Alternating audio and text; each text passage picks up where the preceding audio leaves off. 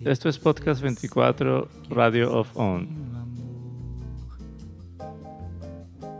El episodio de hoy está dedicado a la bossa nova.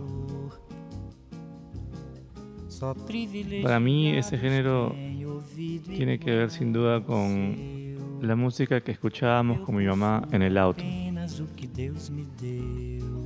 Cuando ella venía a recogerme al colegio, casi siempre escuchaba bossa nova mientras esperaba la hora de salida. Y recuerdo el día en que una vez le pregunté, ¿por qué usas lentes de sol?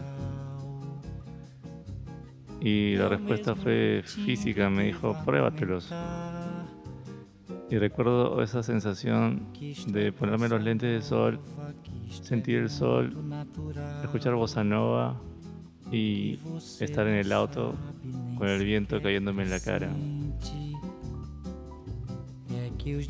Estas experiencias son momentos inolvidables y que también forman parte de mi conexión con la música y de la forma en que me nutrí el espíritu y el alma. Al hablar de la bossa nova, es imprescindible mencionar Río, Rio de Janeiro. Imaginar el sol, imaginar el clima, imaginar el Cristo mirándonos desde la cima. Y tenemos que mencionar a Joao Gilberto, quien le enseñó cómo tocar y cantar la bossa nova al mundo. Mencionar a Antonio Carlos Jobim, quien fue el Debussy, el Chopin de la bossa nova gran compositor, músico, genio, letrista. Recuerdo que la vez que pude visitar Río, lo primero que leí fue el nombre de Antonio Carlos Jobim en el aeropuerto, ya que el aeropuerto lleva ese nombre. Y cuando tuve la suerte de cumplir mi mayor fantasía, que fue caminar por Ipanema, caminar cerca de la orilla de esa playa, em, pude encontrar una estatua de Antonio Carlos Jobim y realmente fue un viaje espiritual, fue como llegar desde el inconsciente más profundo a un paraíso. Es como que logras conectar ciertos hilos invisibles que te llevan a una especie de sueño. A veces recuerdo ese momento tan importante en el género cuando Frank Sinatra tomando whisky y fumando un cigarro, cantó La chica de Ipanema en inglés y lo presentó prácticamente al mundo.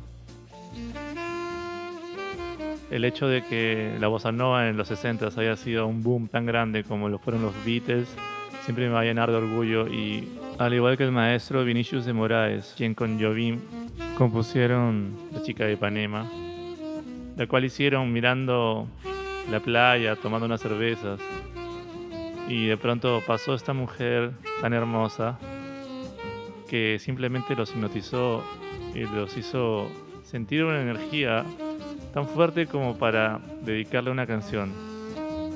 Y les quiero dejar esta versión grabada por el saxofonista Stan Getz, Joe Gilberto, Tom Jovin, en la voz de Astro Gilberto, la chica de Ipanema.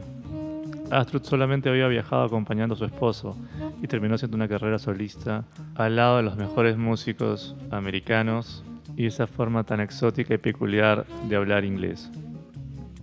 Antes de despedirme, les recomiendo mucho que consigan el disco Get Gilberto y cualquier otro publicado por Astro Gilberto.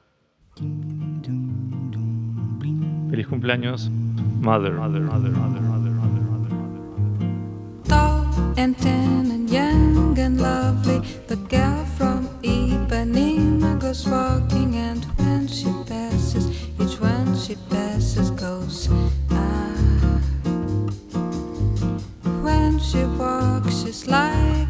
a samba that swings so cool and sways so gently that when she passes, each one she passes goes.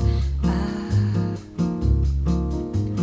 Oh, but he watched her so sadly.